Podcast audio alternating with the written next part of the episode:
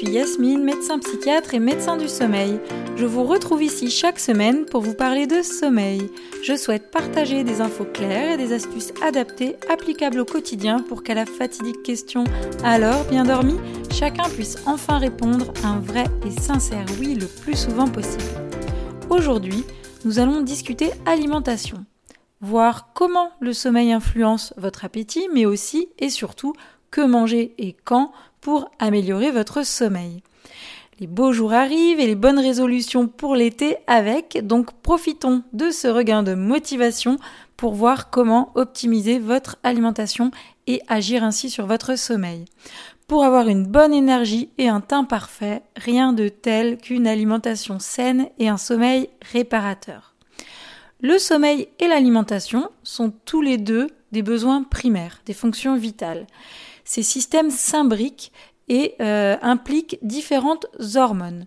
La leptine, gréline, mélatonine et différents neurotransmetteurs, la sérotonine notamment. D'ailleurs, est-ce que euh, vous voulez connaître la différence entre une hormone et un neurotransmetteur?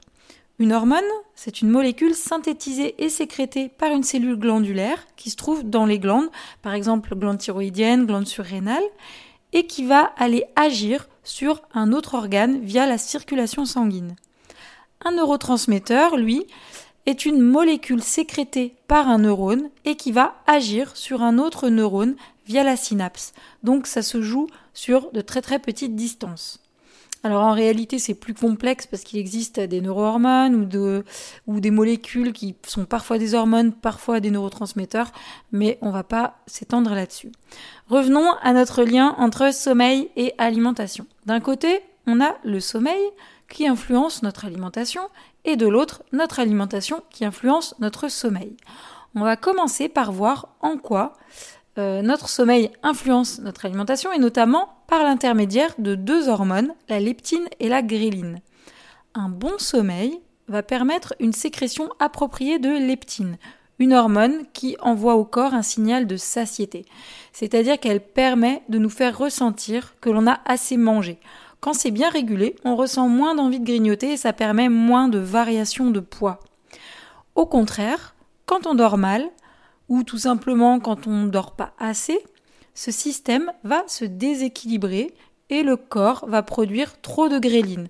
Or, une augmentation de la production de gréline aura tendance à augmenter la sensation de faim et favoriser le craving, c'est-à-dire l'envie irrépressible de manger, surtout du gras et du sucre.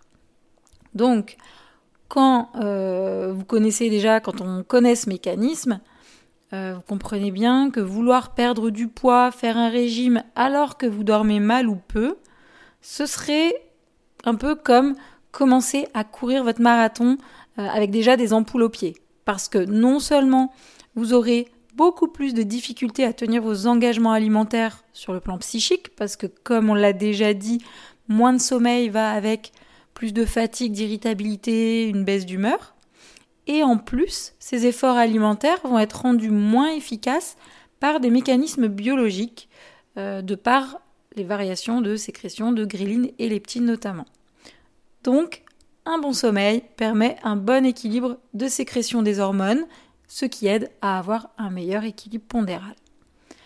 Après avoir vu comment votre sommeil influence votre alimentation, on va maintenant voir comment votre alimentation influence votre sommeil.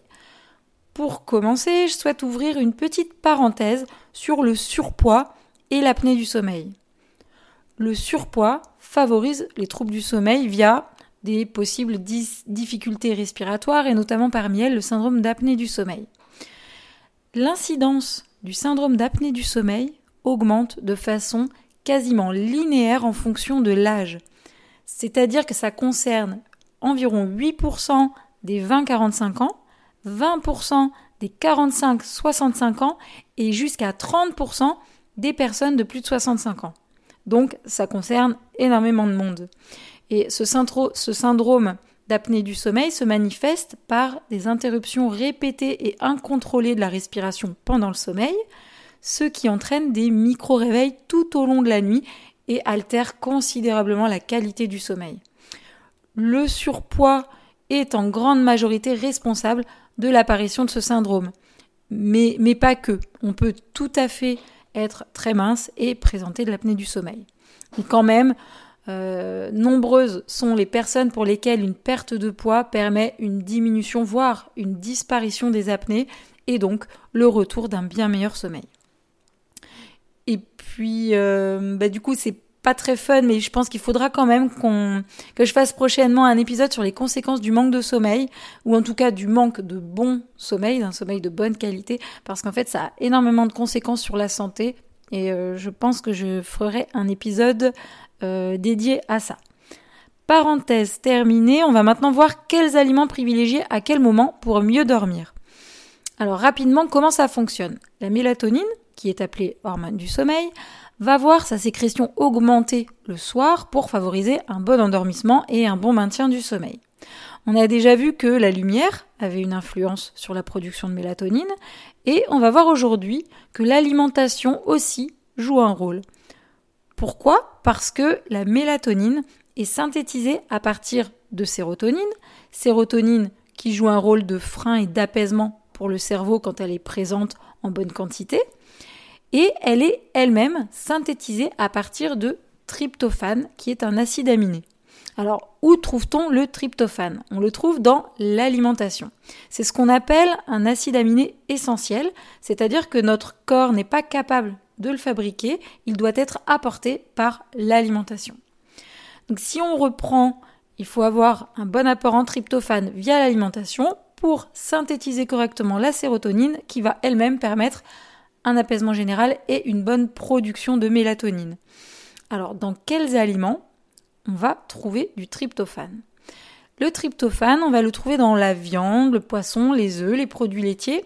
Mais attention, les protéines animales contiennent certes du tryptophane, mais contiennent aussi d'autres acides aminés qui entrent en compétition avec lui et vont ralentir son assimilation.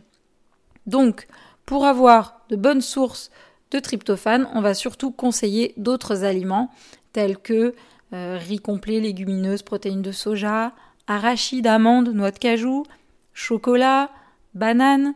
Donc voilà.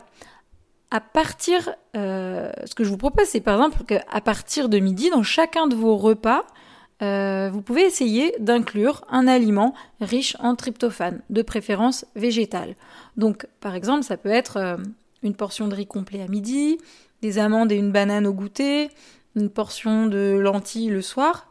Euh, et bien sûr, tout ça, après, vous complétez votre repas comme vous, le souhaitez. Mais en tout cas, avoir à chaque fois une portion d'aliments riches en tryptophane et idéalement plutôt végétal. Voilà.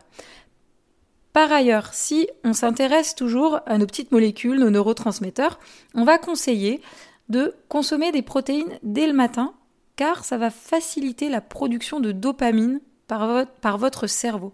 Or, la dopamine est un neurotransmetteur qui favorise éveil et motivation, qui est stimulant. Donc c'est exactement ce qu'il nous faut en début de journée, mais pas forcément le soir. Donc le matin, faites-vous plaisir avec des œufs brouillés au plat à la coque, ce que vous voulez, euh, du bacon, du jambon, du poulet, euh, des protéines de soja sous toutes leurs formes, voilà, voilà pour le matin. Donc, privilégier des aliments favorisant la production de dopamine le matin et privilégier des aliments riches en tryptophane à partir de midi et surtout après-midi et soir.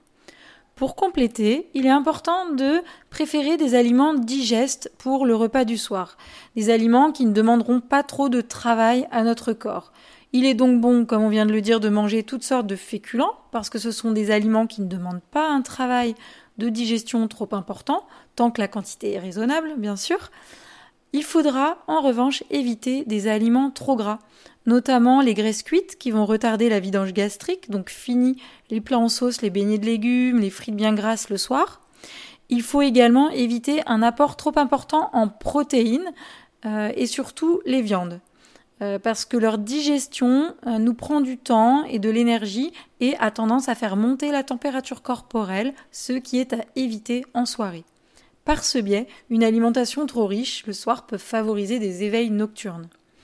Donc, récapitulons quoi manger et quand pour mieux dormir. Globalement, une alimentation équilibrée tout au long de votre journée, dont 5 fruits et légumes dans des quantités adaptées à vos besoins et donc pour le sommeil plus particulièrement, le matin, comme je vous disais, euh, la nuit se prépare dès le matin. Donc le matin, préférez des protéines qui aident à la fabrication de dopamine pour bien s'éveiller, se stimuler dès le début de la journée. Le soir, préférez un bon apport en féculents, idéalement riche en fibres, donc plutôt riz complet, pâte complète ou tout autre type de céréales, avoine, maïs, etc ou des légumineuses, lentilles, pois chiches, haricots secs, ou encore des pommes de terre, ce sera très bien aussi. Limitez les protéines le soir, voire même les supprimer, et si vous préférez vraiment euh, en manger, eh bien plutôt euh, prendre du poisson, des œufs, des protéines de soja. Avoir un repas du soir faible en graisse pour limiter le travail de digestion. Et donc, on pourrait tout à fait dire une soupe et au lit, mais dans votre soupe, il ne faut pas qu'il y ait que des légumes verts, il faut qu'il y ait des pommes de terre ou euh, des légumineuses pour bien euh, avoir quelque chose de suffisamment consistant. En revanche, euh, l'expression qui dort dîne, pourquoi pas, mais moi je préfère vraiment dire qui dîne dort mieux. Voilà. et ce dîner, justement, à quelle heure le prendre? Plutôt idéalement 3-4 heures avant le coucher à la même heure si possible, puisque là, on revient encore à nos rythmes et notre horloge biologique qui a besoin de repères stables pour mieux fonctionner. Avant de terminer, euh, petite mention spéciale pour le fer. C'est un micronutriment indispensable au bon fonctionnement de plusieurs organes. C'est un cofacteur de la sérotonine, donc une carence en fer entraîne irritabilité et troubles du sommeil notamment. Le fer aide le tryptophane à devenir sérotonine ou mélatonine, donc important. Euh, le fer, euh, son absorption est favorisée par la prise de vitamine C et par contre, son absorption est diminuée par la prise de caféine et de théine. À savoir que le fer héminique, celui qu'on trouve dans les viandes ou les poissons, est mieux assimilé que le fer non héminique que l'on trouve dans les végétaux et les produits laitiers. Voilà, c'est fini pour aujourd'hui. Dites-moi un peu qu'est-ce que vous allez manger ce soir ou bien au petit-déj? En tout cas, réfléchissez-y, ça pourrait vous aider à mieux dormir. Si l'épisode vous a plu, n'hésitez pas à en parler autour de vous. Vous pouvez me retrouver sur Instagram via les comptes biendormi.podcast et Yasmine Doc Dodo où tous vos commentaires et propositions de sujets seront les bienvenus. Merci à tous et à très bientôt.